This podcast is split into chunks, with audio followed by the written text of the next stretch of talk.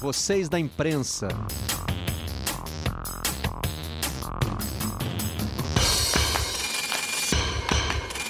Sintam-se em casa, estamos começando mais um Redação Home Office na sala da nossa casa para onde você estiver, juntos de segunda a sexta, começando às 10 da manhã e seguindo até às 11h30. Vamos aos principais assuntos do dia aqui no Redação. O Washington Post detalha os planos da NBA para voltar em julho. Alguns times não vão precisar mais jogar, o regulamento foi mudado. É bem complexo esse planejamento. No Globoesporte.com, Mário Bittencourt explica a saída de grupo de WhatsApp da FERJ. Foi em entrevista concedida ontem ao Globo Esportivo da Rádio Globo. Também no Globoesporte.com a proposta do Atlético Mineiro por Marrone, agora formalizada. O Galo deve 700 milhões de reais, mas quer investir mais 20 para contratar o atacante que está na lista de Jorge Sampaoli. Na Folha de São Paulo, pandemia provoca desespero e onda de solidariedade no futebol de várzea, com doação de cestas básicas para compensar a falta do cachê. No Marca, La Liga voltará com público virtual, está ali entre parênteses. Iniciativas como essa aí, ó, da Dinamarca, vão ser adotadas nos estádios do Campeonato Espanhol, que está, também está perto do retorno. A bola de Portugal, terror na estrada, o apedrejamento do ônibus do Benfica, que feriu dois jogadores. O clube emitiu nota oficial pedindo a investigação do acontecimento. O Correio de Salvador destaca o novo desafio de Amanda Nunes e vai defender o cinturão numa segunda categoria. O UFC está de volta e tem transmissão do Sport TV neste fim de semana.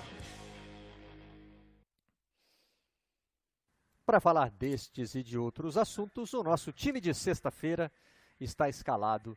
Vamos apresentá-los. Bom dia, Tim Vickery. Bom dia. No início lá, ouvi a, a musiquinha, musiquinha da redação. Voltou, voltou. Temos nova que abertura bom. agora. É. Você fez a sua dancinha? O Tino, o Tino no estúdio, nos nossos bastidores, faz uma dancinha e ele envolve o Chico. O Chico Isso, não pode é. ficar fora da dancinha. Que Senão ele toma uma canetada na cabeça. É. Saudades de dar aqueles quatro tapas na, na, na careca do, do, do Chico. Sabe, Também, sabe que agora que uh, fazem 10 semanas que a gente está que a gente está juntos nessa tá nessa contando, maneira né? aqui. Sim, sim, hum. sim. É, quando iniciou isso aí, o novo Barreto e companheiro, vocês imaginavam que ia durar tanto tempo sem previsão a voltar hum. para a velha normalidade? Vocês imaginavam? Sim. Eu também. Trabalhava com, com isso para mais. Eu sempre fui muito cético. Que sabedoria. Que... Eu, eu tô da, da, da... cara com santo, tanto sabedoria. Sabe por quê, Tim? Eu prefiro trabalhar com a expectativa negativa, porque aí se vier a notícia positiva, você comemora mais. A negativa, se a negativa isso, vier, isso... você já vai nela mesmo, já estava preparado. Isso é, isso é pensamento de velho, né? É. Aqui faz parte. Exatamente. É a realidade latino-americana. Quando você cruza a fronteira dos 50, você começa a se preparar para uma nova realidade. É o que eu estou tentando fazer. Ariel Palácios, bom dia. Bom dia, Barreto. Como vão? Tudo bem, Chico?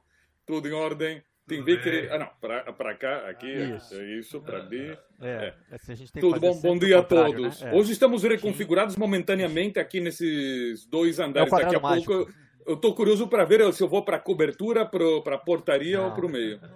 Não, volta no meio, tem disciplina tática, quer ver? Ó. Opa, bom. Tá então... vendo? Quando volta, boa, volta boa. na posição, né? Cada um no seu quadrado ou no caso. Eu dou os tapinhas na careca, Chico, então, do Chico. Você hoje é o responsável. Passo o lustre Chico. também aqui. Será bem-vindo. Bom dia, Barreto. Aqui mais trancado do que defesa de time de interior quando vai jogar na capital. Fechadinho, dentro de casa.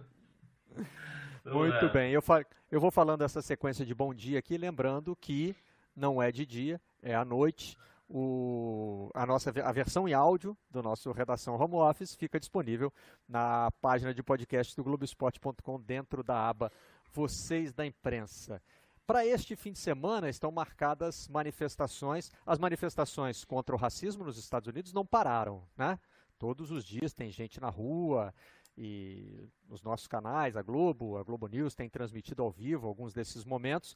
Neste fim de semana aqui no Brasil existe uma expectativa para saber como é que vão ser as manifestações, né? Porque o domingo uhum. virou um dia de manifestações a favor do presidente Jair Bolsonaro e muitas vezes também contra o Congresso e o STF. Na semana passada, nós tivemos aquela ida das torcidas organizadas para a rua para defender a democracia existia a expectativa de que isso voltasse a acontecer nesse domingo, mas hoje existe um debate dentro do movimento para saber se isso vale a pena ou se é, os grupos de esquerda vão cair numa provocação dos grupos de direita e se isso pode gerar violência e a violência ser usada contra quem está protestando, enfim. Tem todo esse debate aí, mas no centro deles, Ariel, estão os grupos antifascistas. Né? E você hoje tem uma efeméride que remete ao fascismo porque muita gente tem usado esse termo sem, sem ter se aprofundado um pouquinho na história, no que é efetivamente o, o, o fascismo, né? Aliás, de vez em quando eu fico com a sensação que a gente recuou 100 anos na história, né? Porque Exatamente. a gente fala de fascismo contra comunismo, a gente fala de é, uma peste, né? Uma pandemia, uhum. e, e, a última foi também há 100 anos, e a gente agora se prepara para uma crise econômica que remete a 1929. Então parece que a, é a, a década de 20 voltando, ciclo, né? né? É. Mas é a, a sua efeméride é um pouquinho mais jovem do que isso. É, exatamente. Né? A minha efeméride tem 76 anos, porque hoje, brindemos aqui, eu tenho a minha xícara de chá, há 76 anos, eh, exatamente no dia 5 de junho de 1944, as tropas aliadas entravam em Roma. Era a primeira capital do eixo a cair. Eh, Tóquio, Berlim e Tóquio caíram eh, mais tarde. Evidentemente, a aliança nazi, nazi-fascista né, da Alemanha, de Hitler, da Itália de Mussolini e o Império Nipônico. Bom, era uma derrota essa conquista de Roma pelos aliados eh, era uma derrota para o fascismo de Benito Mussolini. E coincidências dessa vida, eh, isso foi em 44. Dez anos antes, também em junho, só que de 1934, Mussolini estava fazendo uma Copa do Mundo, quando ele era o rei da cocada preta. Não sei como se diz isso em italiano, tenho depois que consultar a minha mulher. Bom, é, o vínculo intenso entre o futebol e a política mundial teve seu grande pontapé inicial nessa Copa de 34 na Itália fascista, quando Duce, Benito Mussolini, usou esse esporte como soft power. E de quebra o frenesi nos estádios com milhares de torcedores agitando bandeiras italianas, e tudo isso servia para reforçar o regime. Era o panem et circenses, não é? o pão e circo para desviar a atenção dos problemas econômicos e a censura política na Itália da época. Os ditadores, Barreto, costumam ser obsessivos com esse micromanagement, não é? porque eles querem ter o controle dos detalhes. Isso, no entanto, não se encaixa muito bem com o futebol, que é uma atividade plena em variáveis fora do controle de um governo ou de uma ditadura. Mas o Mussolini estava obcecado com a vitória. Os homens de Mussolini ameaçaram de morte os integrantes da seleção caso não conquistassem o troféu. No entanto, a seleção italiana, embora tivessem grandes jogadores naquela época, os historiadores esportivos consideram que em diversos jogos, especialmente na final contra a Tchecoslováquia, a Tchecoslováquia ainda era um país inteiro, os italianos foram favorecidos de forma pouco discreta pelos árbitros. O jogo, a final, estava empatada quando, faltando 15 minutos para a final do segundo tempo, o tchecoslovaco Antonin Puch fez um gol. Tudo parecia que estava perdido. Mas aí o argentino, depois explico como é que entra um argentino nessa história. Raimundo Orsi fez um gol faltando cinco minutos para o apito final. No tempo extra, Angelo Schiavo, esse sim era italiano 100%, fez o gol que permitiu que a Itália ficasse com a Copa.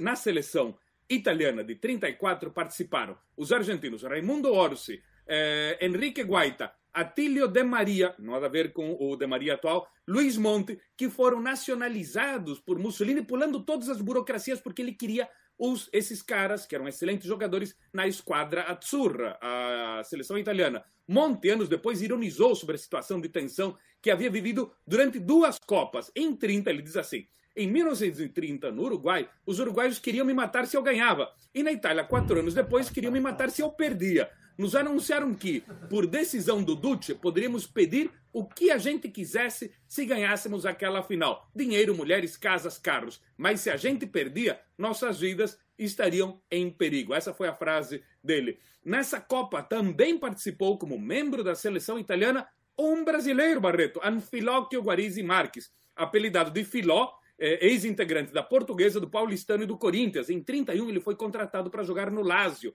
da Itália. Pouco depois foi convidado pelas autoridades fascistas a se naturalizar italiano. Sua mãe havia sido uma italiana que havia migrado para o Brasil. Mas para dar um touch mais italiano, não é? porque Anfilóquio não soava muito italiano, ele teve que italianizar seu nome para Anfilogino Guarisi. Bom, com a vitória da seleção italiana, em 34, Filó se tornou o primeiro brasileiro em ser campeão do mundo. Coincidentemente, também foi a primeira vez que um grupo de argentinos viravam campeões mundiais, os colegas Monte, De Maria, Guaita e Orsi.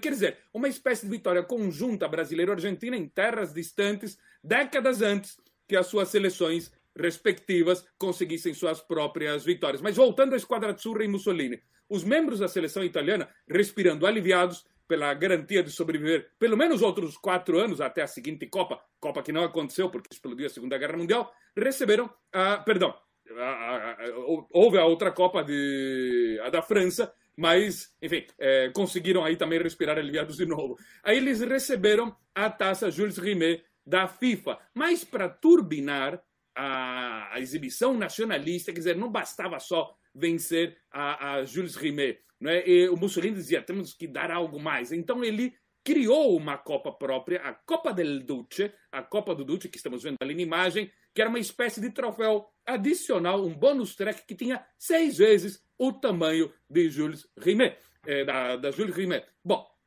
Freud deve explicar essas questões aí de tamanhos, de dimensões, mas é uma questão que o, fascismo, com aquela arquitetura monumental, com tudo tem que ser enorme, tudo que ser grande, enfim, é, Freud faria Freud fez a festa naquela época e hoje em dia nem te conto Barreto hoje o Freud estaria se deliciando teria material para vários livros é, e tem bom então a Itália aí a Itália fascista de Mussolini se antecipou em dois fenômenos né? Um deles que é o, o presidente levantando a taça né? Que hoje está Sim. disseminado aí né? Presidentes de clube e de países agora se juntam a técnicos e jogadores para levantar troféus. E a globalização, tá vendo? Estou dizendo que o mundo está voltando 100 anos, mas nesse caso aí o futebol estava 100 anos adiantado, né? Hoje a gente fala tanto de globalização de jogadores e o Mussolini ali achou uma brecha para trazer os finalistas da Copa de 30, né? A América do Sul é, dominou o primeiro, sediou e dominou o primeiro campeonato mundial de futebol, né? E aí o Mussolini veio aqui e buscou os talentos que tinham é, afinidade com a Itália, o que não era difícil de encontrar naquela época. No Brasil também não é difícil encontrar hoje, né? Os oriundi né?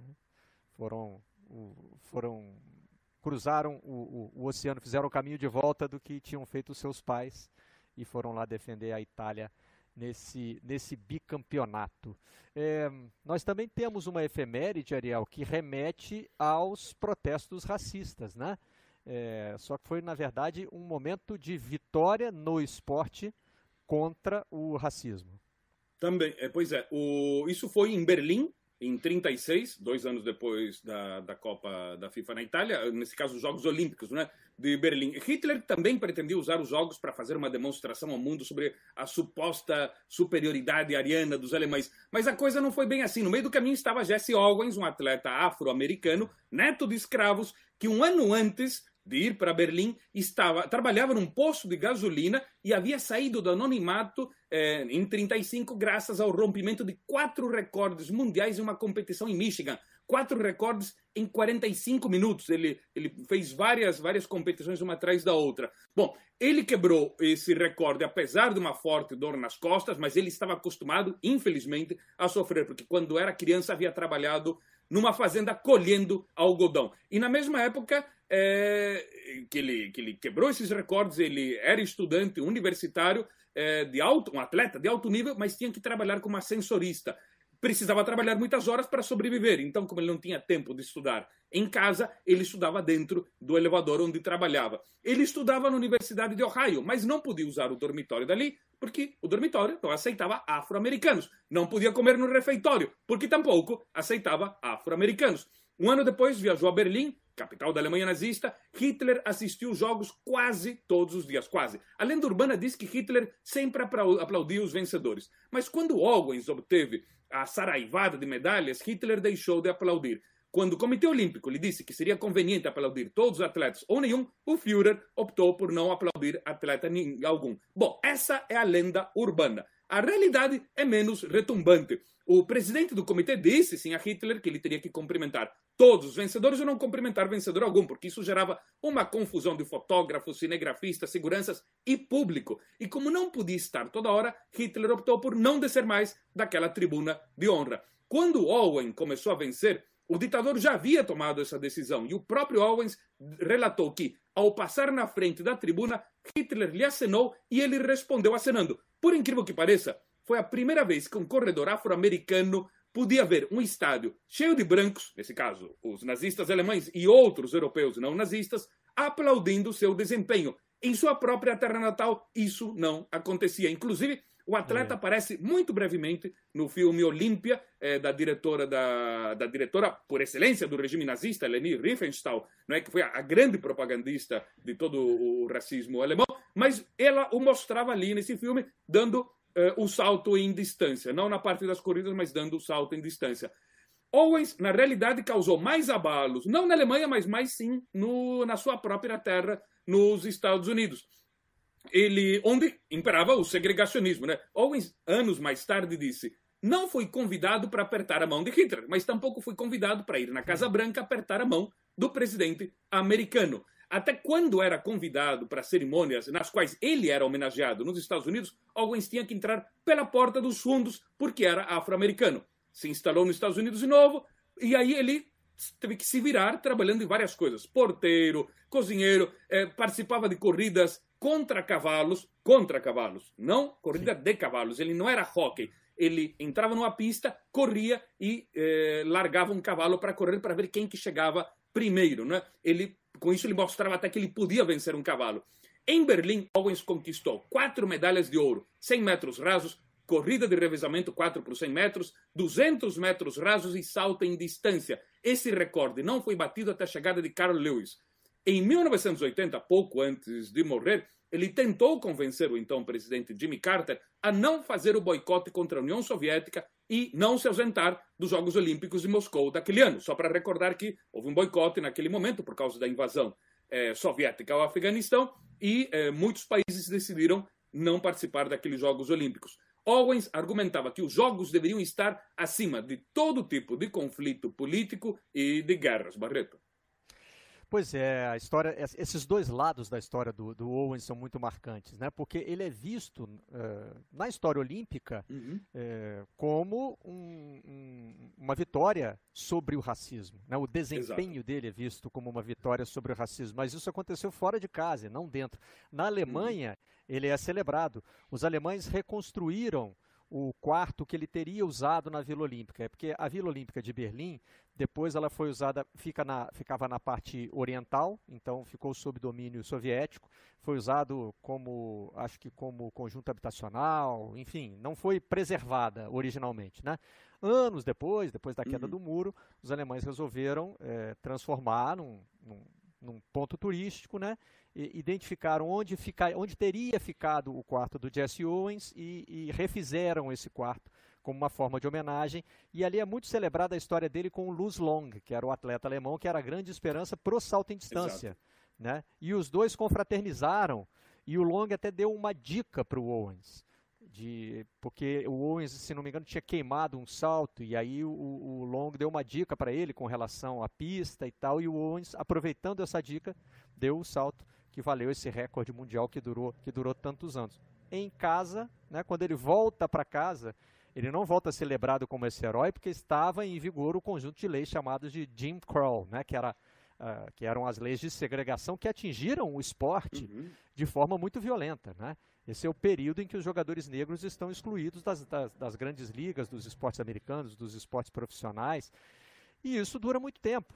Se você pegar outro herói olímpico, o Muhammad Ali, é, ele conta uma história de que com a medalha no peito, ele contava, né? Ele tentou ser servido num restaurante que tinha segregação, é, não foi atendido, porque ele foi campeão olímpico em 1960, ainda usando o nome de Cassius Clay.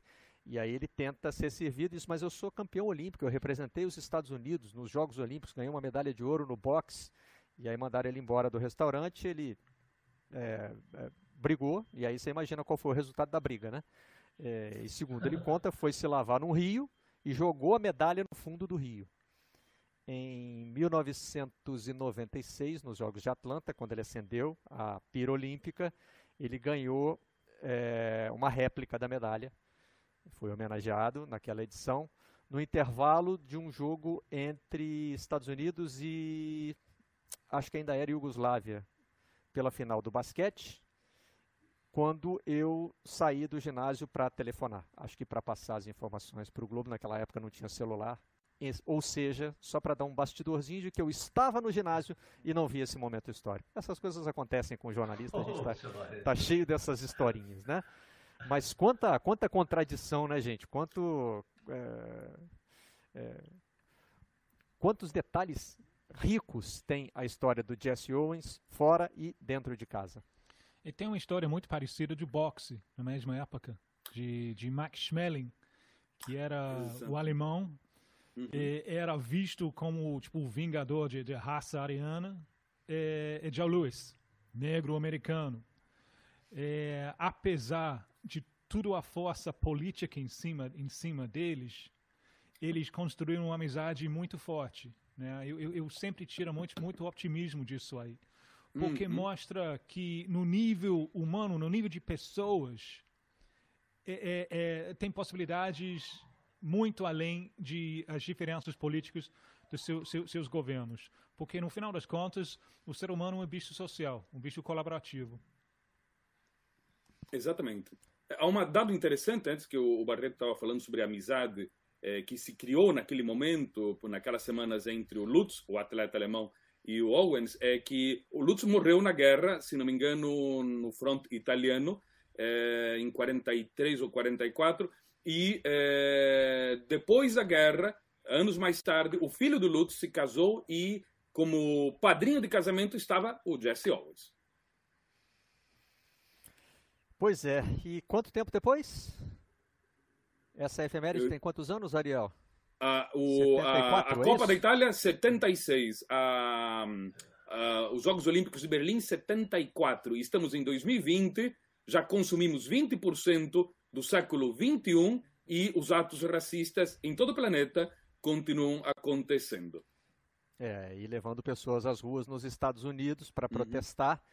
O site Players Tribune tem hoje um depoimento muito é, interessante de um jogador chamado Sam Acho.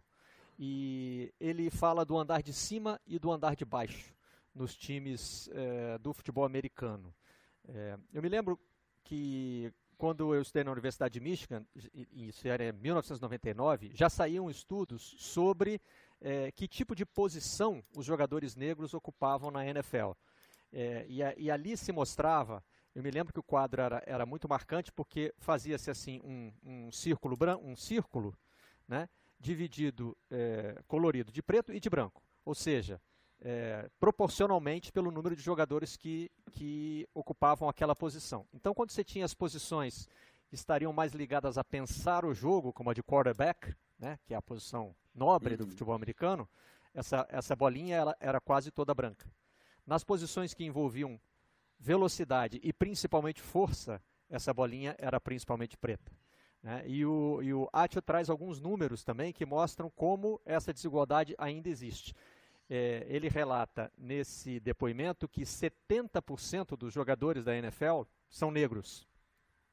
É, já começaram a ocupar outras posições, como por exemplo a de quarterback. Mas que no nível gerencial esse número cai de forma uh, absurda. Hoje a NFL tem três técnicos negros. E ele conta uma história que deixa esse número ainda mais chocante. Em 2002, criou-se é, um dispositivo chamado de Rooney, é Rooney Clause, ou Rooney League, enfim, é, uma, uma, mudança no regulamento que obrigava os clubes não a contratar técnicos negros. E eles estão ali destacados, ó, a ilustração do, do, do, artigo são justamente os três técnicos negros ali entre todos os outros brancos.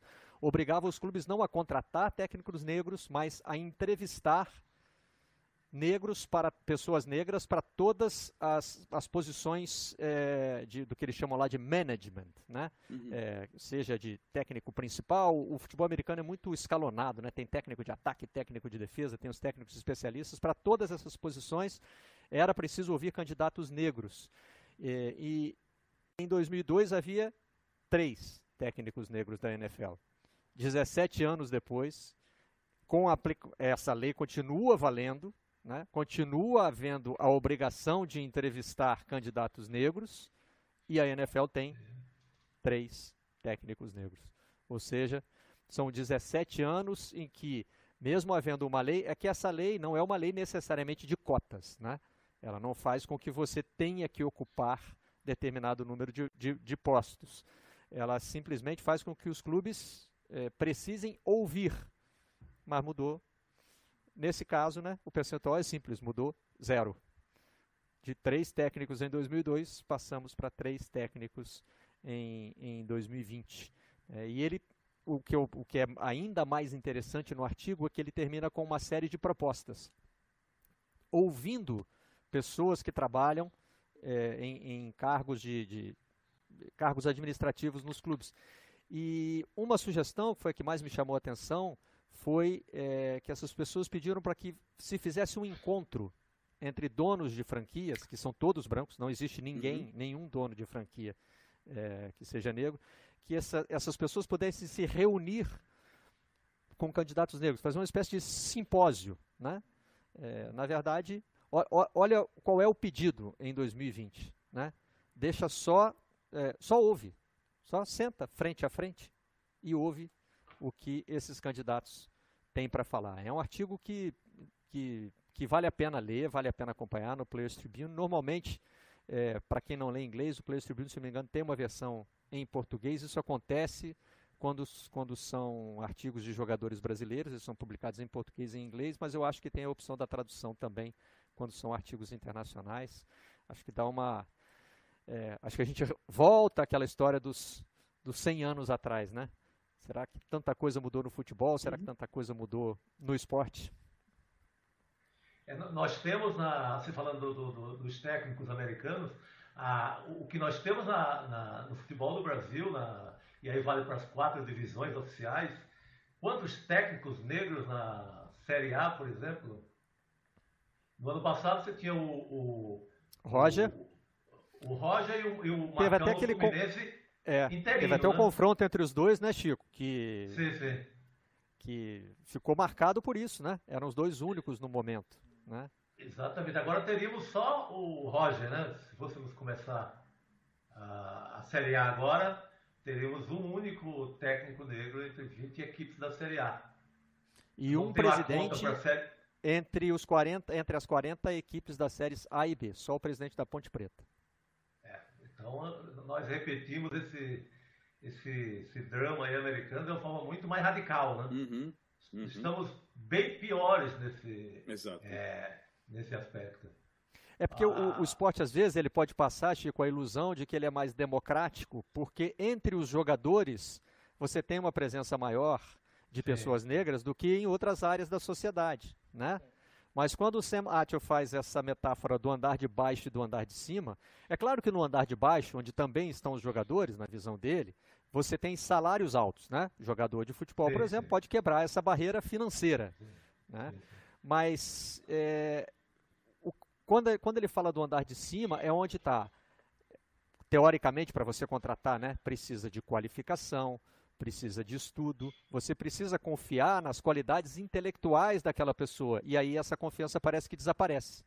A confiança uhum. existe na habilidade, na força, na velocidade. Mas quando é uma, uma quando você os requisitos para a contratação passam é, pela formação, pela formação intelectual, aí parece que essa confiança diminui ou vai embora. Esse é o aí, questionamento por, forte que ele faz. No, no, mundo dos jogadores tem muito, muito menos barreiras de entrada. Né? Sim. Mas no mundo de outras coisas, as barreiras são enormes. É o meu medo disso aí é que as barreiras estão, estão crescendo. Né? Ah, todas essas histórias mostram a, a força do legado de, de, escravidão. Não é história, é real. Por que é real uhum. hoje em dia? porque os descendentes do, do, do, das pessoas escravizadas nunca tiveram a possibilidade de acumular capital. É muito difícil acumular o capital necessário para entrar no jogo. Né? E se você tira disso de um, de, um, de um contexto de democracia social, onde o Estado fornece os ferramentas, se você porque o, o mundo atual, o mundo dominado pelo pensamento neoliberal, torna tudo num, num, num catrata. Precisa de catrata para tudo. Né? Para mim, o grande assunto de nossos tempos é, é o preço de, de, moradia, preço de aluguéis. Uhum. De, de aluguéis e moradia em geral. E o sonho neoliberal é de fazer todo mundo um escravo de, de dívida. E, obviamente, quem começou esse processo com descendentes de escravo, quem não era, não era, cap, uhum. É, é, era impossibilitado de, de acumular uhum. capital, está correndo atrás de prejuízo o tempo todo. tempo todo. Porque hoje em dia, num, num, uh, para educação, por exemplo, é muito caro. Como tu vai entrar nesse Exato. jogo? Até as coisas de, de, de Jesse Owens, para muita gente hoje em dia seria mais, mais difícil. A faculdade que ele fez, bancando a facu, bancando a vida dele, uhum. trabalhando com ascensorista. Seria mais difícil hoje em dia. Ele, se, se é, é, é, capaz de se formar academicamente, ele vai sair com uma dívida enorme, enorme, enorme. Então, a, o, o, a minha grande preocupação é isso. Né? Eu acho que hoje em dia a gente tem muito mais consciência da luta de, de, da, das dificuldades da, dos descendentes de, de, escravos. É até esse negócio sair tem um, um papel duplo, porque por um lado permite um controle autoritário, rastrear o movimento das pessoas, mas por outro lado, através disso, se pode filmar, né? exemplos de brutalidade da polícia e tal, é muito mais difícil se esconder hoje em dia. Exato. Então, por um, por um lado, você tem isso. Por outro lado, as barreiras da, da entrada no jogo, com a, a, a, catrata atrás de catrata, atrás de catrata, que o, o neoliberalismo coloca, só aumenta os problemas de racismo estrutural. Porque se você não tem capital, como tu vai entrar no jogo? ficou muito difícil. Né? Eu lembro que antigamente, no, no, no início de capitalismo, a justificativa moral era fim das rentistas. Acabar com o rentista. Rentista era inimigo no, no início de, de, de capitalismo, porque é dinheiro não suado. Hoje em dia, a gente tornou a rentista em rei. O, o sistema funciona baseado na rentista. É, isso torna muito difícil para quem não tem uhum. capital entrando no jogo. Então, isso, isso me o medo, que as barreiras estruturais para a ascensão social estão crescendo. E, e, com isso crescem os partidos neonazistas ou neofascistas em todo o planeta. É uma volta aos anos 20, só que Sim. em pleno século XXI. Sim, é um década de 20 e 30 pós-moderno. Uhum. Sim. E... Ô, Ariel, coitado do Fukuyama que é, decretou ah, o fim da história, né? Estava falando sobre ele outro dia. O cara disse: não, é o fim da história. Isso em 89, 90, e depois teve a Guerra da Bósnia, o massacre de Ruanda, tudo que aconteceu depois. Olha, nunca. Os historiadores vão ter um trabalho danado para contar essas últimas três décadas que o Fukuyama dizia: não, aqui, agora Inclusive vamos morrer de tédio. É, é, é inclusive uma pandemia para contar. Inclusive uma pandemia. O, ele a, ideia de, a, a, ideia de capitalismo hoje, como o Tim acabou de, de, de, de explanar isso, estamos discutindo tudo de novo. Não tem fim não, não tem moleza aqui não, Fukuyama. Fukuyama, ele, ele, ele deveria ter aprendido com o jornalismo esportivo. Nunca faz a previsão antes, né? faz a previsão depois. Deixa o é, jogo rolar. Um, um das minhas histórias preferidas né, foi um. Foi um Profeta um, do acontecido, é o que a gente chama. um, general, eu acho que foi um general inglês, se não me engano, na Afeganistão, ele estava numa, numa, fortaleza, é, com os nativos revoltados atirando. É, falaram para ele: olha, tem, tem, que abaixar, tem que abaixar. Ele, ele, as últimas palavras dele foi: não, não precisa não. Eles não, eles não vão acertar um elefante nesse Últimas palavras. É verdade. Já era. Muito bem. É, como eu já esclareci aqui algumas vezes, né? É, vocês estão vendo que eu estou olhando para fora da câmera justamente porque eu estou aqui no celular e eu não tenho a habilidade necessária para acompanhar várias coisas ao mesmo tempo, mas é, então eu não consigo ver o Twitter com a mesma é, com a mesma facilidade que eu tenho no estúdio. E só que é, eu, eu, tive a curiosidade de olhar e é, é, é preciso sempre fazer esse registro, né? É, quando a gente levanta esse, um tema como esse, de que no andar de cima de uma liga como a NFL a entrada dos negros é mais difícil, evidentemente é, muitos telespectadores vão olhar para esse quadro que está aparecendo agora na tela e notar que aqui são quatro brancos falando, falando desse sim, tema sim, sim. e nós realmente temos que aceitar essa crítica, refletir sobre ela é, e continuar no processo de tentar mudar, de tentar mudar esse quadro. É, quando a gente aponta para a NFL, a gente não está querendo dizer que só existe lá, olha como lá é terrível, né? É, existem vários outros setores da sociedade, entre eles os programas de televisão, entre eles os programas de esportivos de televisão e o, e o Redação Sport TV. Ó, deixa eu pegar aqui dois que eu recebi Recebi uma ajuda aqui para poder ler dois tweets desses. O Sport TV poderia colocar uns jornalistas negros aí na bancada a falar de desigualdade e ter 100% de jornalistas brancos é contraditório. Acho que é Baixim o nome dele. E o Guga Pessoas disse que é o segundo dia que a pauta do Redação Sport TV é racismo, dois dias de racismo nos esportes, e essas foram bancada, as bancadas. Ele mostra a bancada de terça-feira e a de hoje.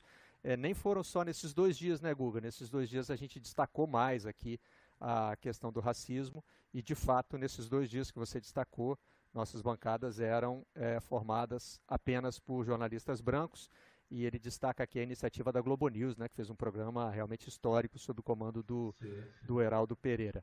É, nós temos, o Tim estava falando aí sobre questões econômicas, né, que é, vão exigir a entrada é, a reentrada do governo, em alguns casos, né, na economia, porque dificilmente a economia vai, vai se recuperar é, sem, sem ajuda dos governos. Uhum. É, e a gente volta e meia fala sobre o futebol, né, de que realmente também o futebol vai ter é, problemas econômicos. Daqui a pouquinho vamos falar uhum. de NBA e o Camilo vai explicar que um dos motivos é, para a volta da NBA com os jogos da, do que lá se chama de temporada regular, né, a fase classificatória para os playoffs, envolve dinheiro de direitos de televisão. É, e aí a gente pode projetar para o que acontece na várzea, né? Porque acontece onde o dinheiro até circula, mas circula de uma forma muito mais informal, né? E a Folha de São Paulo tem uma reportagem muito, muito bacana sobre isso hoje, é, usando uma expressão popularizada pelo Faustão, né? Futebol da várzea se vira nos 30 para sobreviver. Na várzea, como eu disse, circula dinheiro, mas é dinheiro de premiação e dinheiro de cachê. Né? Essa reportagem abre citando um ex-profissional, é, jogou pelo Atlético Paranaense, jogou em clubes do interior de São Paulo e que hoje vive da várzea. É, ele se prepara fisicamente durante a semana e no fim de semana gira por clubes de, de, de várzea, de campeonatos diferentes e faz três a quatro jogos. E em cada um desses jogos tem um cachê, varia de 200 reais, de 300 reais e tem premiação também no fim do campeonato, um jogador pode receber 3 mil reais. Esses números que a gente está falando aqui, é, eles soam é, minúsculos se a gente pensar no futebol profissional, né? No futebol profissional, a gente às vezes fala de centenas de milhares de reais como salário. É, mas, na periferia de São Paulo, por exemplo, onde a várzea é fortíssima, mas não é o único lugar, tem, vários, né, tem várias outras cidades do país, é, nesses nesses, nesses lugares, a várzea é meio de vida para muita gente. E hoje simplesmente não tem campeonato. Aí, né, Tim, não tem é, de onde vai vir o apoio governamental para sustentar o, o, o, futebol da várzea, né? É, se, se o, o, jogador que ganha vida né, nesses torneios depende do futebol de várzea, ele hoje tem que é, entra, fazer a entrada com pedido de 600 reais, né? competindo até com o Neymar. Vocês viram o que aconteceu? Falsificaram, falsificaram um pedido no nome do Neymar. É, o Neymar está lá na lista dos beneficiados, né? Evidentemente, né, Chico? Ele já soltou uma nota Sim. oficial dizendo que claro, não fez não é esse pedido, que não é isso, mas tem. É. é, enfim, tem uma série de falsificações aí acontecendo. É, e o que está. A solução que está sendo encontrada é uma campanha de doação de cestas básicas, promovidas pelos organizadores de campeonatos, pelos presidentes dos clubes, né? É a solidariedade ocupando o espaço aí, é, que nesse caso não pode ser ocupado por nenhum governo. Ô, ô Barreto, tem, tem inclusive é, nossos colegas é, jornalistas é, que cobrem a várzea, tem, eu tenho, tenho um caso é, que eu lembro bem, tem a, a, TV Vila, no, que fica na, na, região do ABC paulista, que cobre a várzea não só do ABC, mas daquele é, entorno ali também da zona leste de São Paulo. até eles, né, até, até o, o, o, uma é, um segmento aí da, da nossa profissão, do jornalismo, é, tem sido atingida nesse momento é, em relação à a, a, a, Vase aqui em São Paulo. O, a Folha, o Alex Sabino, que escreveu a matéria, ele chega a, a falar de, dessa questão sem citar é, veículos e tal, mas tem veículos menores, amadores, claro, amadores como a Vase, que também estão nesse perrengue aí da, da, da pandemia. Muito bem. O Ariel identificou um tweet aí também que ele está querendo, é. que ele tá querendo responder. Exatamente. É isso, Ariel. Você está mais ligado do que eu. sobre isso o outro dia também, nesta semana, casualmente por causa de todo o debate sobre, eh, sobre racismo, do Nathanael Martins. Eh, Barreto, pergunta para Ariel Palácio sobre racismo no futebol argentino. Mas é, não, não o racismo de forma geral. Ele perguntou especificamente e disse assim: Eu não lembro de nenhum jogador argentino negro. Bom, há uma explicação bastante é, clara e óbvia para isso. A, a, Argentina não era um país. A Argentina, quando era colônia da Espanha, estava nos cafundós meridionais do Império Colonial Espanhol. Não era uma colônia rica como era é, o México, Cuba, é, o Peru, a Bolívia, que eles tinham uma grande produção de minérios tal. A Argentina não havia nada aqui. É, a população e o que eles produziam aqui, trigo, por exemplo, ou gado, o gado não precisa de uma mão de obra extensa. Então, a população escrava aqui era minúscula.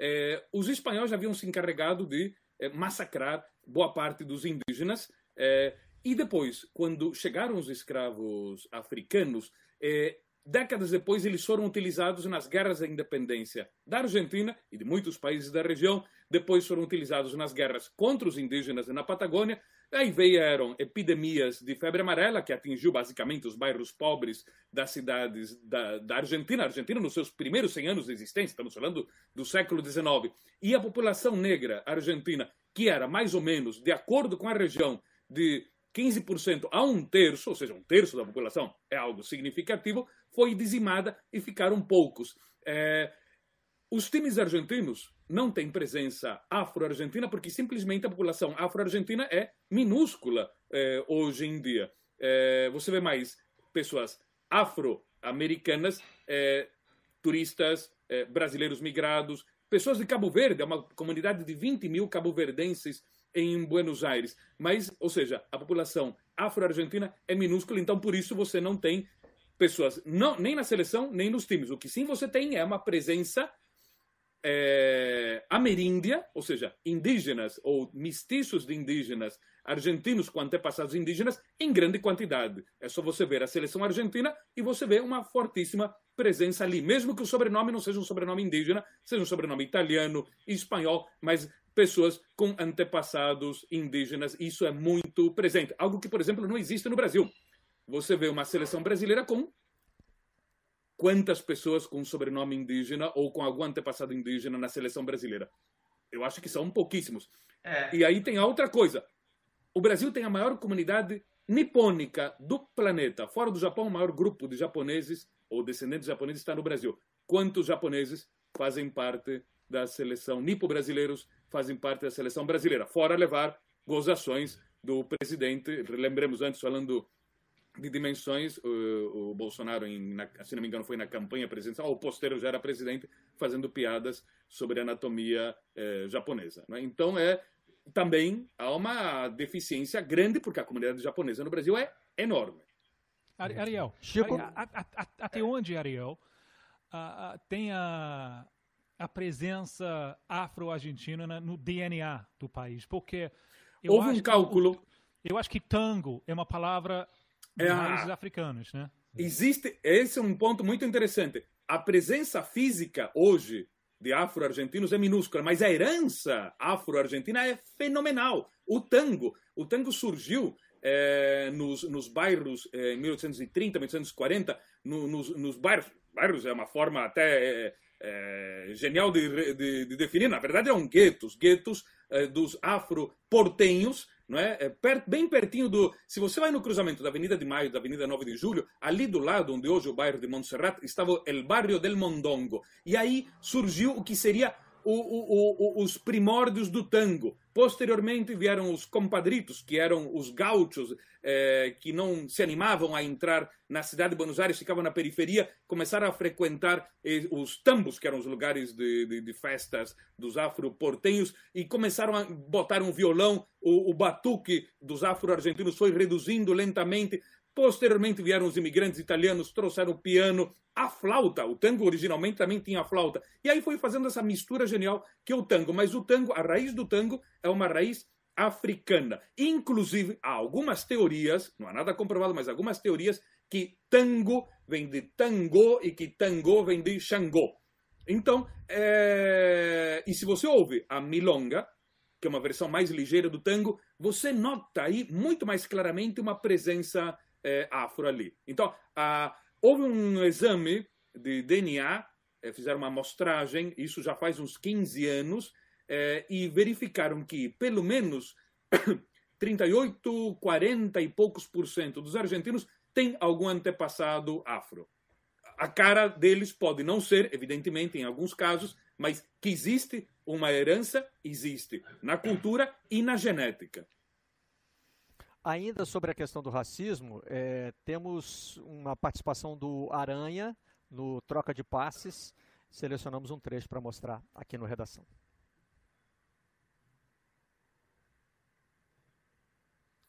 Para as pessoas entenderem até onde vai o racismo, a parte do xingamento, da agressão ali, é a parte mais tranquila, é a parte mais fácil de lidar. O complicado é com aquilo que você não vê, que você não enxerga o, a essência do futebol, o início do futebol no Brasil, ele é totalmente racista. Os negros não podiam participar, não podiam jogar futebol. E como é uma coisa nova ainda, os clubes estão fazendo 100 anos agora, praticamente, tem muito diretor, neto, filho de diretor daquele tempo, que ainda está no futebol, tem muito figurão antigo, que traz esses jargões, esse pensamento. É, o que aconteceu com Barbosa lá? Eles usaram aquele lance para descarregar um racismo em cima dele, porque ele era um goleiro negro. Eles não queriam aquele goleiro. Entendeu? Então usaram aquilo e depois do Barbosa, usaram para todos os outros goleiros negros. Goleiro negro não vinga, goleiro negro não serve futebol. E no, meu, e no meu caso, o que acontece? Eu passei a ser um encrenqueiro. Todo time que me contrata sabe que todo ano, toda vez que acontecer alguma coisa, vai voltar esse assunto, eu vou ter que falar e vai estar usando a camisa do clube. Né? E nem todo clube, nem todo diretor está disposto a abraçar isso. Nos Estados Unidos, não dá para a gente comparar com o Brasil, fazer uma comparação, porque a gente vai cometer alguns erros de, de, de tradução cultural. Mas, enfim, o que acontece? É, eu, eu vendo aquela cena, eu não vou dizer que eu lembrei na hora, mas você falando aí, eu lembro direitinho a sensação que eu tive de, de, de eu achar que ia morrer. Eu falei há pouco que uh, o policial batia com a arma na minha cabeça e eu achava que ia disparar a qualquer momento. Então, eu passei um bom tempo sendo agredido. E esse, e esse rapaz, ele passou um bom tempo ali pedindo, pedindo, sofrendo também até morrer. É que esse é um caso que foi para mídia, filmaram né, como o meu caso lá na arena do, do Grêmio. O problema são os casos que não são filmados, não são registrados, né? Para você ter ideia, no caso do Grêmio, com toda a filmagem, com todas as provas, com tudo que foi falado, o Grêmio colocou uma câmera exclusiva para mim toda vez que eu voltei lá. E me colocaram como, como agitador, como oportunista. Em nenhum momento o Grêmio agiu como deveria ter agido. O Grêmio soltou uma nota oficial né, para responder é, às declarações do Aranha, mas embora tenha muita coisa aí direcionada a esse clube que ele enfrentou quando era goleiro do Santos, né, e sofreu uma injúria racial que foi captada é, pelas câmeras de TV, inclusive resultando na eliminação do Grêmio daquela, daquela Copa do Brasil. É, mas além disso, o Aranha mostra um, um, conhecimento muito mais profundo aí, né, da situação. Ele remete a, a, ao caso do Barbosa, que realmente parece que amaldiçoou a posição de goleiro para o jogador negro, né, no, no futebol brasileiro, faz é, uma comparação aí entre o que está acontecendo nos Estados Unidos e o que acontece no Brasil, você vê que ele realmente está é, tá debruçado sobre o tema, né? Não está falando ali só no papel de vítima e só aqui entre muitas aspas, né? Porque ser vítima já é já é mais uhum. do que relevante nesse caso. Fala, Chico. Exa exatamente, Barreto. E ele fala de uma, de uma questão que é importantíssima, ele, é de como ele ficou como o encrenqueiro, né? Os clubes passaram, de certa forma, a evitá-lo por, por temer que ele continuasse numa, é, numa política acertadíssima de, de denunciar o, os abusos, denunciar o, o, crime, a injúria. E, e, essa questão de que o Grêmio continuou a persegui-lo com, com, a, com câmara, etc., isso é de uma, isso é, é, é de uma estupidez, né, para falar o mínimo, é, é gigantesca. Agora, voltando, o Ariel falou da, do, dos índios é, na, na, e do futebol brasileiro. Temos um caso, é, é, não temos sobrenomes, mas temos vários jogadores descendentes diretamente de, de, de, índios. O caso mais recente é o Paulinho, o volante do Corinthians. Ele é descendente dos Chucurus, filho de, de, de pai Chucuru, de, do Agreste Pernambucano. ali entre Pesqueira e, e o Agreste, do Sertão e o Agreste. E o Garrincha, que é descendente direto do, de Funiô, de Águas Belas, também Pernambuco. É, é descendente diretamente da, da, daquele povo. Então temos esses dois. Mas no, em sobrenome não temos mesmo. Realmente não claro. Em, em sobrenome, é, exatamente. É, há, há outro detalhe, perdão, você falou em sobrenome, pensei numa coisa, pensei em apelidos. Não é? Além de tudo, além do racismo que sofrem, também porque tem muito racismo que tenta, que as pessoas tentam, digamos, como suavizar ou enmascarar, dizendo não, isso aqui é uma brincadeira, não é a sério. É o caso dos apelidos. Não é? Por exemplo, o é. grafite. O grafite que foi discriminado no Brasil por colegas eh, jogadores brasileiros, por torcedores brasileiros, foi discriminado eh, por um jogador argentino, o, o De Sábato. Eh, o apelido dele, grafite, ninguém lembra o nome dele, Libânio. É? É, Dinaldo Batista Libânio. Esse apelido, é. outro apelido, que remete à cor negra, não é? como o grafite, outro apelido é, racista dos vários que existem e que as pessoas tentam, digamos, como é, minimizar, dizendo não, é uma brincadeira, não é a sério. Tudo isso é a sério. Tudo isso claro, é sério. Claro, claro. Como é séria a situação nas arquibancadas da Argentina, né? Porque o, o, o internauta Exato. fez uma pergunta sobre o racismo na Argentina, e mais uhum. voltada para é, é, não haver jogadores negros. Agora, o que tem de reação é, lamentável de torcedores argentinos, embora também a gente não possa aqui no Brasil dizer que né, é, é só lá no vizinho que aconteça, porque nos estádios Sim. brasileiros também. Exatamente. É... E nos, nos estados argentinos, os cânticos direcionados especialmente contra os imigrantes bolivianos, peruanos e paraguaios. Não é? que são uma, grandes comunidades, enormes comunidades na Argentina. E esses cânticos ocorrem, por exemplo, num River Boca, onde não está jogando um time boliviano, mas existe presença forte de torcedores bolivianos, imigrantes, nessas duas, nesses dois times. É, então, é, é, é, uma, é uma constante. É, um, é interessante notar uma coisa: é muito mais perceptível, muito mais óbvio o racismo no futebol, nos estádios, do que na vida cotidiana normal. É como se nos estados a coisa é. se exacerbasse. E aí vem de novo a desculpa: ah, não, é, não podem processar o cara por ter xingado, ter feito um xingamento racista. Foi o fruto da paixão esportiva. Com essa desculpa esfarrapada de é fruto da paixão esportiva, são sempre perdoados, anistiados, relativizados uma série de crimes que acontecem dentro do âmbito esportivo.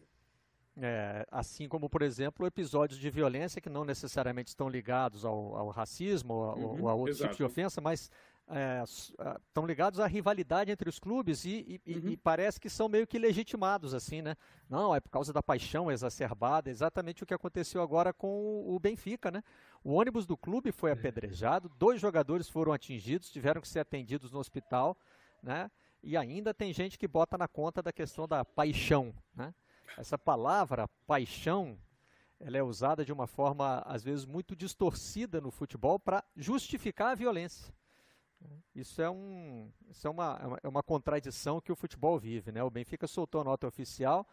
É, terrível que isso tenha acontecido né? no momento em que volta o campeonato português. Uhum. Portugal, visto como um dos países que melhor combateram a pandemia, né? É, conseguiu agora voltar com o seu campeonato. Em campo, resultados surpreendentes. Né?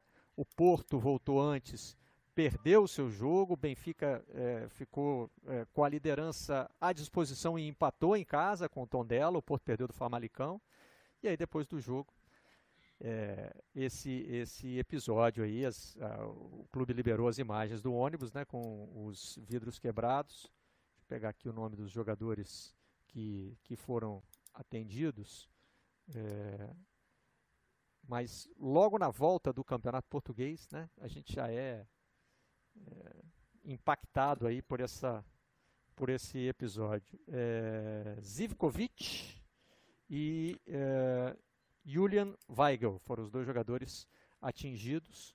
O Zivkovic, inclusive, postou uma foto nas, nas redes sociais. Ariel, falando em países que foram exemplares no combate à pandemia, é, vai ter campeonato voltando aqui na América do Sul também, né? Um, um país que que deu exemplo. Pois é, um grande exemplo, o Paraguai, é o caso do Paraguai, depois de ter aplicado um rigoroso isolamento social e até blindando a capital Assunção, começou a flexibilizar uma série de atividades econômicas. E aí, nesse contexto, as autoridades paraguaias aprovaram o protocolo dos clubes de futebol para que a bola volte ao gramado. Né? No dia 10 de junho, os jogadores voltarão a treinar em seus clubes. 10 de junho, isso quer dizer, já é. Hoje é 5, semana que vem, daqui a 5 dias. É, cinco dias.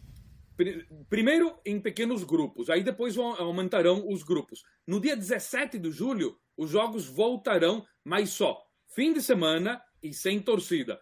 Os paraguaios serão os pioneiros e por isso os protocolos eh, no Paraguai vão inspirar o resto da região. O, próprio protocolo dos paraguaios já está inspirado naquele protocolo da Comebol que a gente comentou recentemente, que entre várias coisas é, desinfetar a bola é, antes e durante o jogo, no intervalo, é, não chega de abraços, nada de beijar a bola com uma espécie de bênção antes de você chutar um pênalti, um escanteio.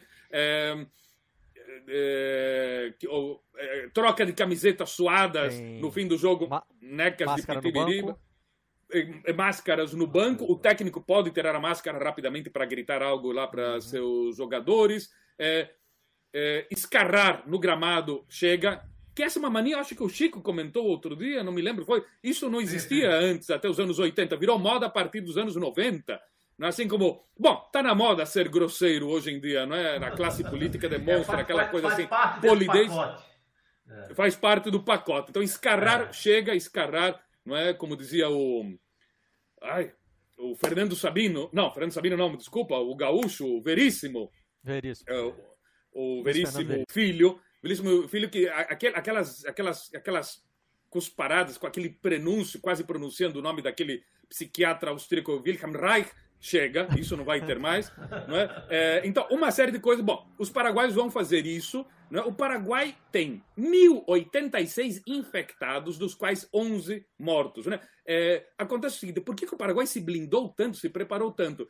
É, é, o Paraguai havia tido uma epidemia bestial de dengue no final do ano passado e no começo desse que matou muita gente. Então eles falaram algo como no comecinho desta pandemia, falaram, olha, o sistema hospitalar eh, paraguai é muito modesto, já está ocupado com doentes de dengue, não podemos correr o risco de colapsar com o novo coronavírus. Então aí eles tomaram essas medidas de isolamento eh, rigorosas. Bom, o Peru eh, também voltará aos jogos, a primeira divisão é, volta no mais tardar daqui a 40, 45 dias, mas os jogos por um tempo, quando eles voltem, ou seja, isso seria ao longo de julho, é, final de julho, perdão, serão em Lima, somente a capital peruana. O motivo? controlar melhor as instalações esportivas. Serão feitos jogos nos seis estádios que existem em Lima, concentrariam todos os jogos da primeira divisão no país e com isso você reduz também o fluxo de times indo e vindo entre cidades para o campeonato. Então, tudo seria em Lima. Esse seria uh, o, a primeira etapa do retorno do futebol no Peru. Recordando que na América Central a Costa Rica voltou há duas semanas eh, e a Nicarágua que agora estão em férias, mas que até semanas atrás estavam em pleno campeonato da Liga Nicaragüense, mas aí por uma questão de negacionismo. O autocrata nicaragüense Daniel Ortega é um daqueles do minúsculo clube dos negacionistas que diz que não, aqui não acontece nada, é só uma gripecita, algo equivalente. Sim. É, Ariel, semana passada. Negacionista de eu, esquerda. Fala, Tim. Semana passada eu, eu uh, falei sobre esse projeto no, no Peru de fazer o Campeonato Toro em Lima eu sugeri isso para o Campeonato Brasileiro. Né? Não que deveria levar todo mundo para Lima, embora o Flamengo seria, estaria muito feliz com, com isso aí. A gastronomia é espetacular. sim, sim, sim. Mas com nove estados né, uh, representados no, no, no, no Série A, sou Série A de futebol brasileiro, eu, eu não vejo como, de um ponto de vista logística, eu acho muito difícil. Então, eu sugeri para. Eu acho que você estava comemorando o seu aniversário, você não estava aqui semana passada. Então, uh, eu sugeri que vamos usar, vamos, vamos pôr tipo duas cidades para jogar o Campeonato Brasileiro. O pessoal não, não gostou, não. Não gostou. Não. A ideia aí, o pessoal aqui na, na, na, na, na mesa eu virtual. Até penso não... uma, uma... Londrina, eu até penso. A, gente falou de Brasília, mas Brasília Brasília não tem apenas um, um estádio assim que daria para jogar e que, que tem hospital de campanha não no gramado, mas na, na área do, do, do Mané Garrincha. E, mas eu acho que BH, BH é, tem menos casos de, de do, do, corona nesse momento, tem dois estádios que daria para.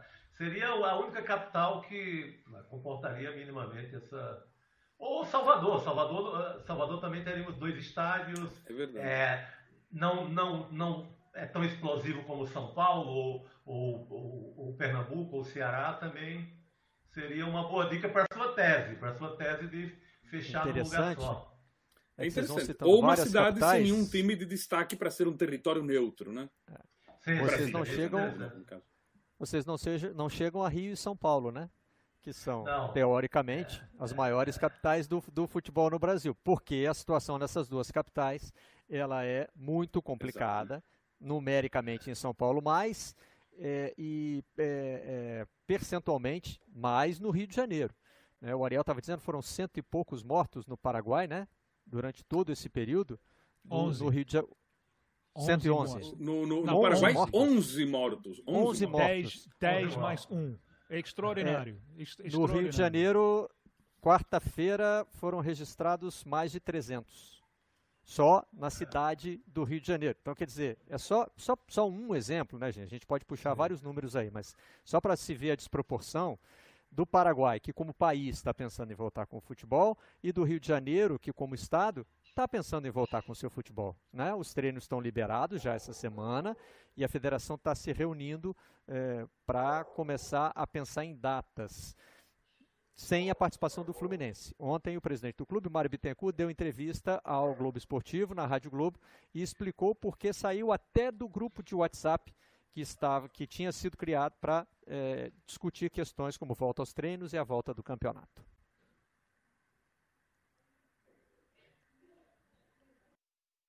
Mário Bittencourt saiu do grupo, teve isso? Teve essa mensagem aí, hoje? Isso aí, Marcelo. Na verdade, foi um grupo, assim, foi um grupo criado logo no início da paralisação.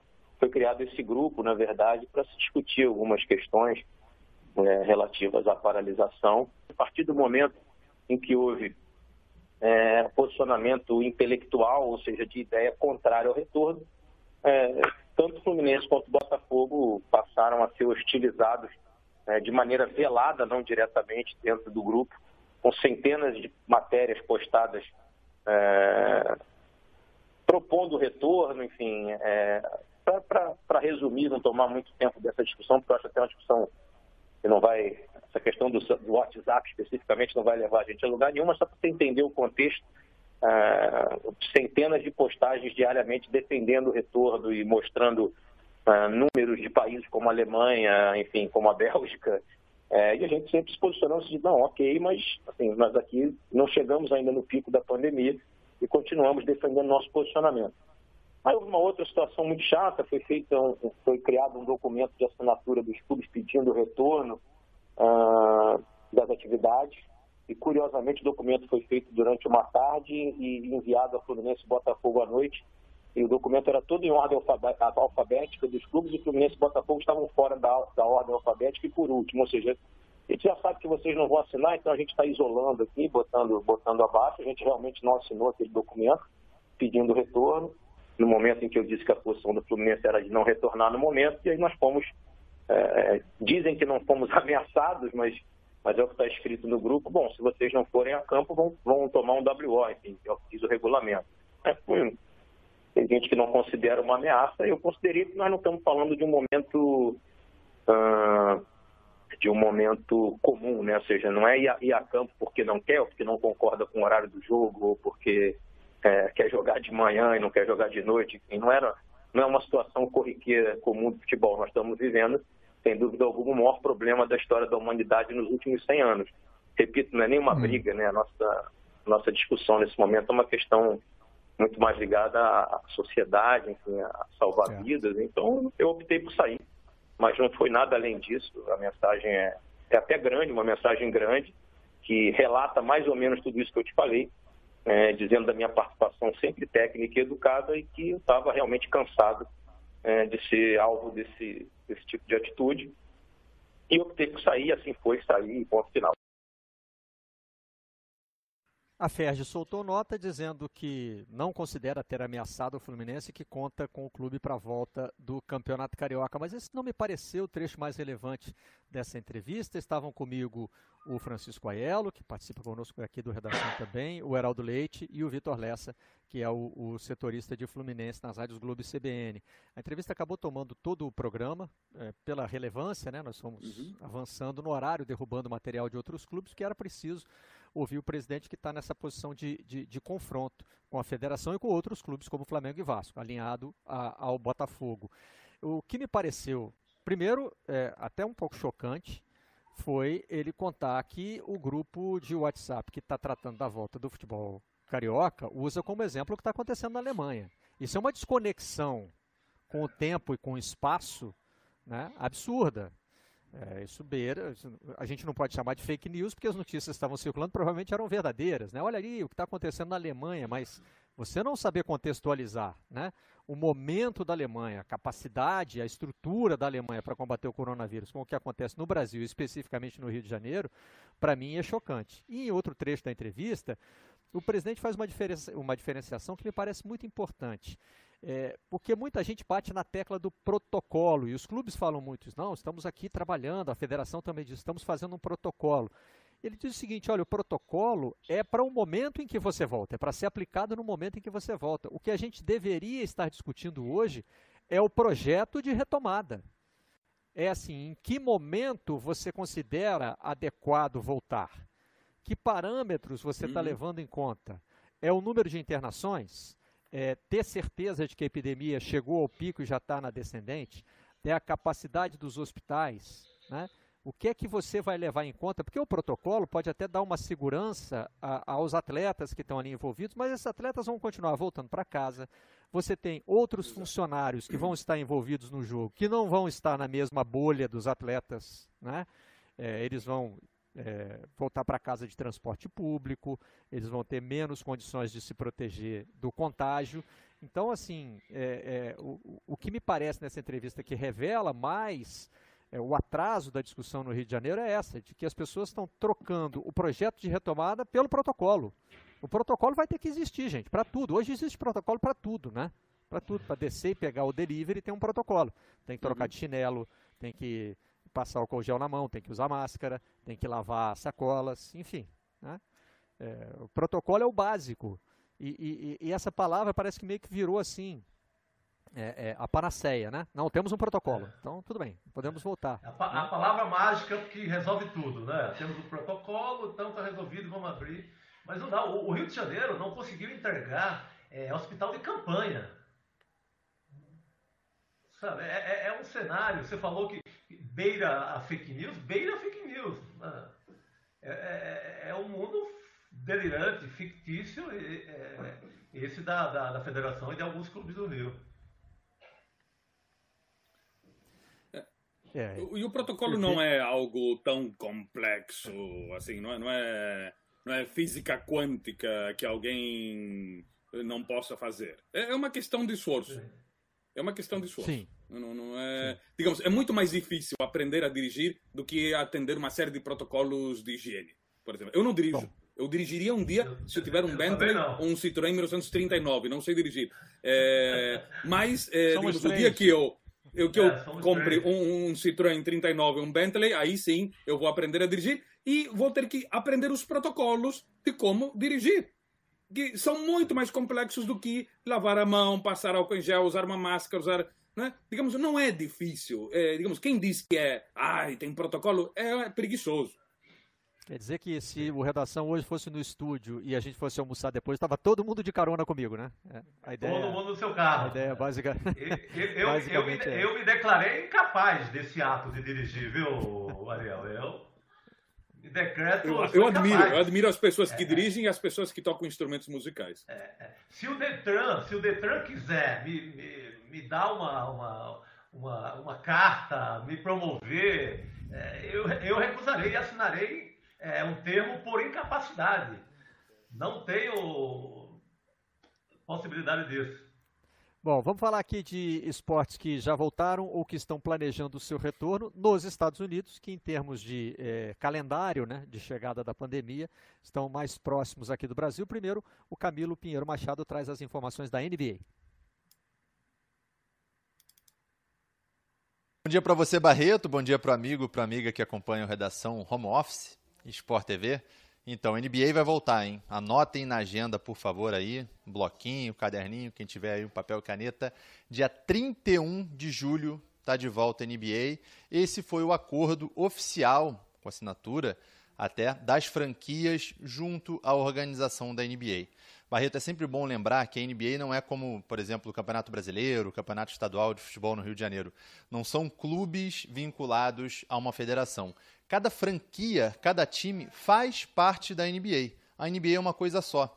Então existe esse conselho, todas as 30 franquias participaram dessas reuniões, foram várias reuniões de videoconferência, e dessa vez, na tarde dessa quinta-feira, anunciaram esse acordo entre as 30 equipes, na verdade, anunciaram até a votação. Apenas uma equipe, o seu Portland Trail Blazers, foi contra esse acordo, mas como é uma coisa só, a NBA todos vão acatar. Das 30 franquias, apenas 22, na verdade 8 franquias vão ficar de fora desse reinício da NBA, que conta com 16 equipes que estariam classificadas se terminasse hoje, né?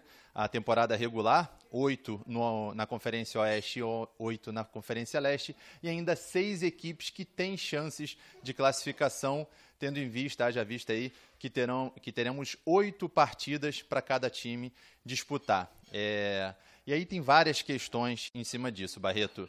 É, vão ter, eles, eles anunciaram aí que vão ter testes diários de Covid-19 para todos os jogadores, integrantes de comissão técnica, integrantes da equipe de operações da NBA, e vai ter uma vaga aí, uma, duas, três vagas, isso não foi anunciado aí, para familiares de cada jogador e integrante de comissão técnica. Aí tem a pergunta, né, Barreto? E se alguém testar positivo para o coronavírus nesses testes diários? Então, os jogadores vão assinar um termo de responsabilidade que eles podem, né? Podem testar positivo, pode acontecer alguma coisa, alguém pode testar positivo.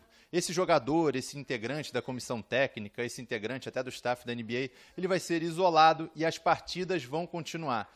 Vão acontecer cinco casos numa semana. Mesmo assim, as partidas vão continuar. 22 equipes dessas 30 equipes. Golden State Warriors, por exemplo, estava na lanterninha da Conferência Oeste, nem queria voltar, está de fora. Essa foi uma decisão geral da NBA. E tem também uma data para possível, para o possível jogo 7 da final da NBA. Se a partida for, se, se a final, se a série final for até o jogo 7, né, o jogo derradeiro, vai ser no dia 12 de outubro. Então aquele caderninho que está todo mundo anotando aí, Dia 31 de julho volta a NBA e dia 12 de outubro seria a próxima, seria na verdade a última partida da final. E aí, sabe-se lá quando é, vamos ter a próxima temporada, né? Que teria que estar tá começando em outubro, temporada 2020-2021. Mas esse já é problema para um próximo calendário. Valeu, Barreto. Até mais.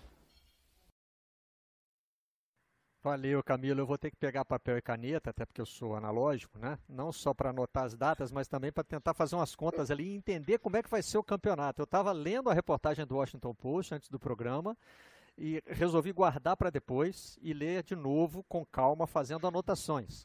Porque é, tem time que não volta, como o Camilo falou, é, tem critérios que foram estabelecidos para quem vai ocupar a oitava vaga dos playoffs como você não tem mais a tabela original, não tem os times todos jogando contra todos, e na NBA é diferente, né? É, é, você, dependendo de onde é a localização do seu time, você enfrenta um determinado número de vezes o time que está mais próximo e outro número de vezes o time que está mais longe. Quer dizer, é uma, é, já é uma coisa complexa que vai ficar muito mais. É um universo que a gente não consegue imaginar no futebol, né?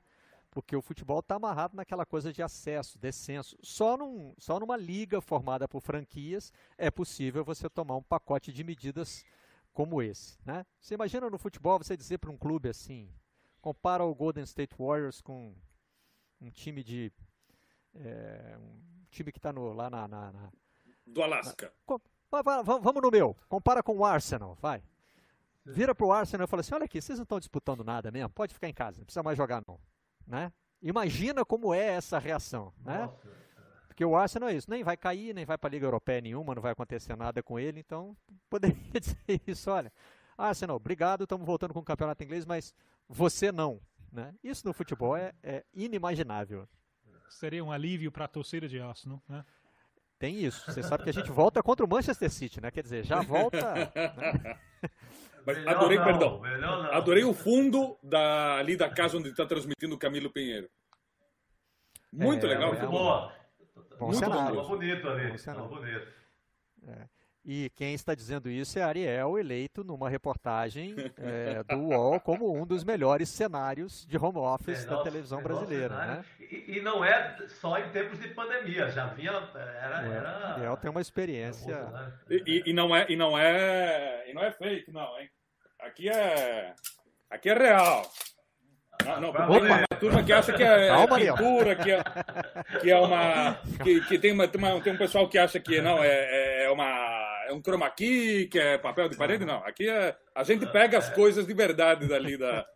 É não, o sabre não foi uma ameaça a ninguém, foi só uma demonstração. Tá tudo bem, somos todos amigos, está tudo tranquilo e estamos, estamos à distância também. Quem já voltou nos Estados Unidos foi o UFC é, e tem mais, tem mais competição neste fim de semana. E tem também um projeto ousado aí que, segundo Uh, o Dana White, aliás, eu falei, Sport TV, né, é, vai, ser, vai ser transmitido no, no, no canal Combate, é, o, o card dessas, desse, deste fim de semana. Tá aí, ó, e tá no site. É, um, uma notícia que não fala especificamente da luta, das lutas deste fim de semana, mas de um projeto ousadíssimo do Dana White, que é o dono do UFC, né? Mais uma vez, modelo americano, é, a liga tem um dono que está construindo a Ilha da Luta, segundo ele, vai ser mais importante ainda nesses tempos de pandemia, porque resolve problemas de imigração, é, de quarentena. Ele consegue, ele ainda, ele ainda não revelou onde é essa ilha, mas segundo o Dana White, a, a estrutura já está toda montada para receber os lutadores. É, e, e, a ilha já tem é, o octógono, tem o hotel, tem as instalações para treino, tudo vai ser feito lá e aí os atletas poderão ir direto para essa ilha. Né? Se precisarem fazer quarentena, vão fazer quarentena lá mesmo, vão se preparar e vão, e vão lutar. É uma espécie de ilha da fantasia do, é, do eu UFC. Né? Do senhor, do Mr. Rourke, né, da série, que tem o tatu e com uma tatu coisa assim. que gritava, o avião, o avião! O avião, né? o, o avião. avião vinha pousando. É. vai ser isso, ele vai criar ali, pelo visto, a ideia dele é criar uma bolha. Né? Uhum. Mas o próximo evento é em, é em Las Vegas. É, o, os esportes já foram liberados na Flórida, né, nos Estados Unidos, e em Las Vegas também, nesse fim de semana, vai ter luta com participação da brasileira Amanda Nunes, que é destaque do Correio. Um, o Correio, que é um jornal de Salvador, a Amanda é baiana, né? E ela pode fazer história no UFC como a primeira a defender o cinturão em duas categorias diferentes. Tem um, um interessante perfil da Amanda aí no Correio. É, mas essa versão é daquelas que você vai passando página a página, né? É, e quando eu fui passando as páginas, sabe o que me ocorreu? Eu vou, se fosse redação, eu, eu, eu seria eliminado por fuga ao tema, mas eu não vou resistir, até porque o Chico está aqui e vai entender exatamente o que eu estou falando. Tinha um anúncio, Chico, uma ou duas páginas antes, de São João Virtual. E a gente acabou de entrar no mês de junho, né? Nesses tempos Ai, de pandemia, vai ser uma das grandes perdas, assim, né? dessa é, falta de convívio é, pro, pro, social pro Nordeste, as festas é, juninas. Para o Nordeste, pro Nordeste é mais do que é mais do que Natal, de qualquer, de qualquer data, né? Então você não ter. Hoje eu me contentei em, em ler no Jornal do Comércio do Recife o, o preço do milho, que é uma matéria obrigatória que eu já fiz muito como repórter. Começa o mês de junho, sai uma matéria obrigatória com a, a cotação do milho, que e é a é tá? base tá? da que é a base de todas as iguarias. É, já indo para as alturas, mesmo com pandemia.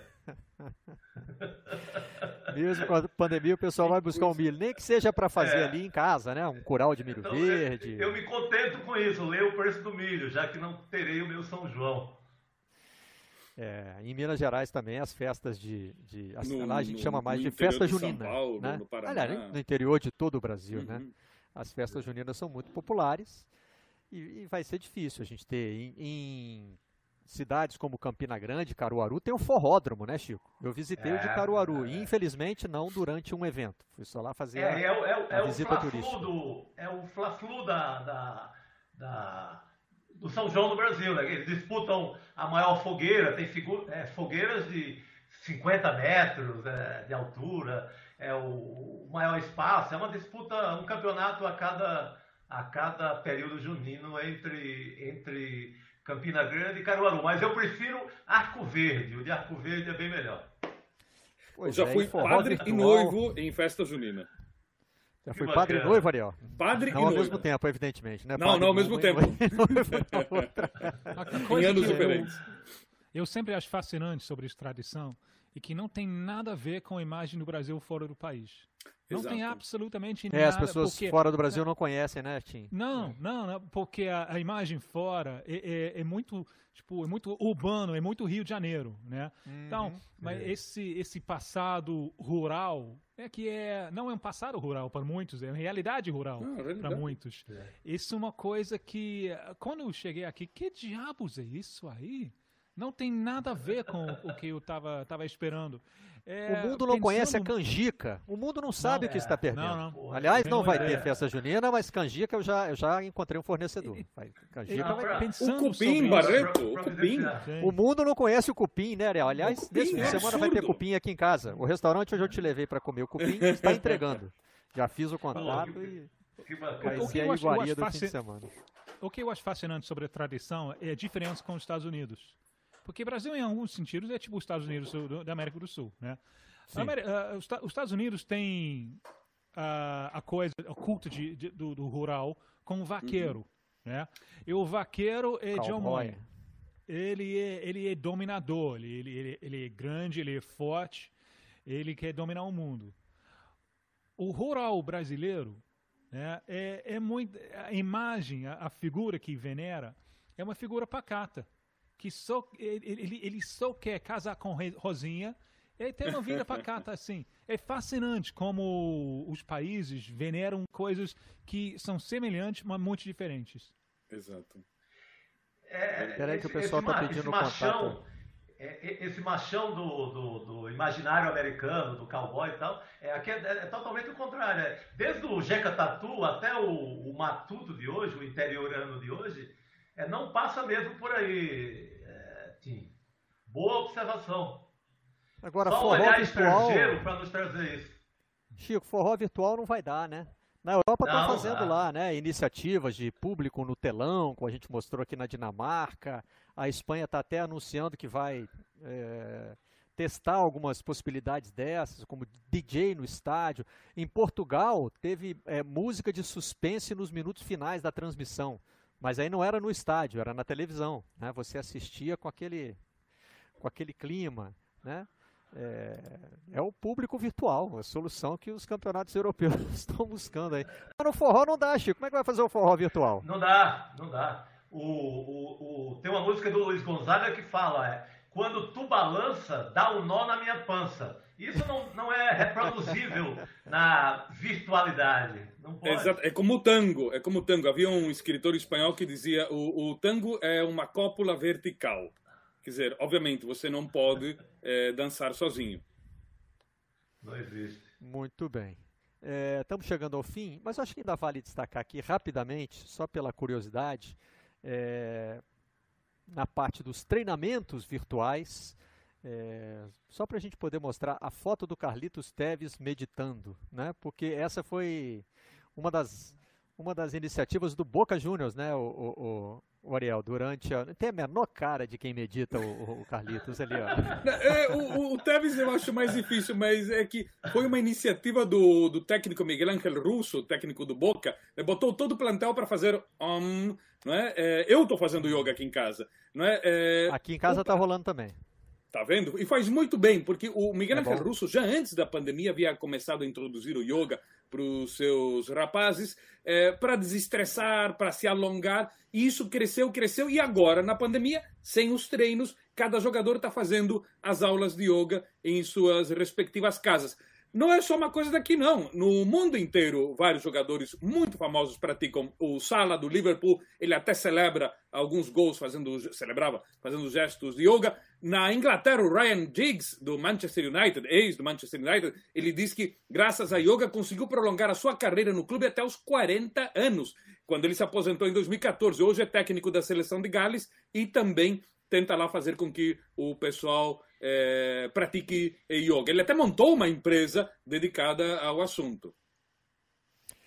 Muito bem. É, a primeira vez que eu vi meditação ser usada como método de treinamento foi por esse cara aqui, ó. Fui fazer uma reportagem ah. com a seleção masculina e no momento em que eu cheguei, estavam todos do lado de fora do ginásio, numas poses assim, olhando para o outro, falei: "O que que está acontecendo aqui, meu Deus?" Era uma das estratégias do Bernardinho para transformar suor em ouro, é, como ele diz aqui, né? Transformando suor em ouro é o título desse livro em que ele conta algumas das, das suas técnicas, né? Lógico que depois os jogadores brincaram que tinham que meditar para aguentar o Bernardinho, que é um cara conhecido pela sua intensidade, pelas broncas e tal, mas ele levou numa boa. Ariel, quer falar Uma antes da gente se despedir? Rapidinho, estão todos convidados para ouvir o podcast Conexão no Globoesporte.com, feito pelo Bruno Boa. Mesquita, Maurício Mota e este pequeno gafanhoto que se despede com o on aqui. Vamos falar sobre racismo hoje também. E no Jogando em Casa tem um belo debate sobre esporte e democracia. O jogo em casa também vale a pena acompanhar, aproveitando aí o gancho do Ariel. Valeu, Tim, valeu, Ariel, valeu, Chico. Bom fim de semana para todos. Até a próxima. Bom fim de semana. Você também. Tchau. Vocês da imprensa.